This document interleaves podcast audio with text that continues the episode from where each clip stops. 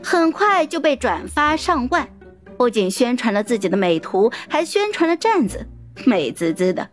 没多一会儿，打榜组的管理乔麦就敲他的 QQ。会长，这是我今晚找朋友代拍的乔乔美图，你发晚安博的时候可以放一张。盛乔一级感动，立刻就登录后援会官博，写晚安博都写得十分的给力。你是青山，是绿水，是白昼，是黑夜，是阳光，是星辰，是朝朝，也是暮暮。你今晚很美，晚安，乔芬。这么不遗余力的自夸，想想还是有点小害羞呢。第二天，他睡了个懒觉。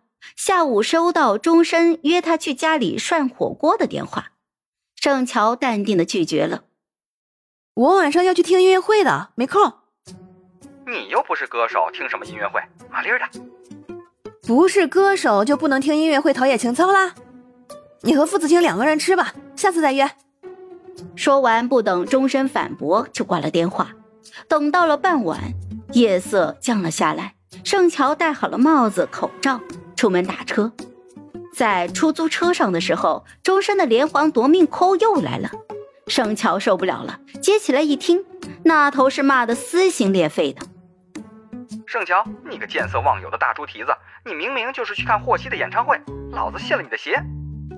盛乔啪的一下把电话给挂了，然后就关机了。好，你所拨打的屋内，钟声气的是手机差点摔火锅里了。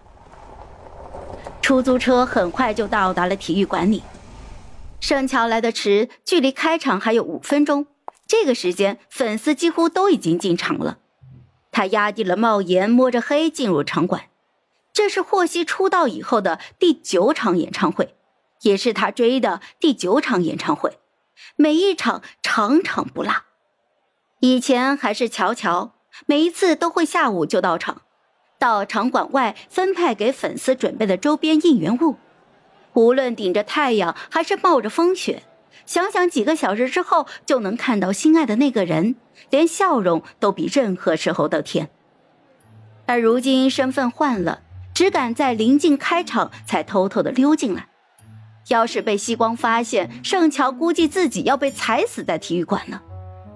一般来说，那场前几排坐的都是前线的站姐。毕竟演唱会不是所有的粉丝都能够来的，那些留守在家的粉丝都要等着站姐拍图拍视频，嗷嗷待哺呢。盛乔左右看了一圈，大家都在摆弄手上的相机，没人注意他，于是就松了一口气。他现在跟以前不一样了，穷，搞不到国外那批高价的设备，只能买一个普通的单反，暂时将就了。不过好在位置不错，第一排的正中间，取景完美，气氛还是他熟悉的气氛，坐稳下来，很快就融入其中了。直到霍希出场，呼喊尖叫涌上了天际，舞美照亮了夜空，演唱会正式开始。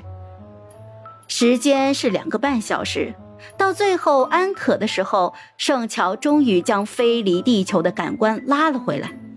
收拾收拾，就起身弓着腰要离场。邻座的粉丝一把拽住了他，盛乔吓得一抖，还以为身份暴露了。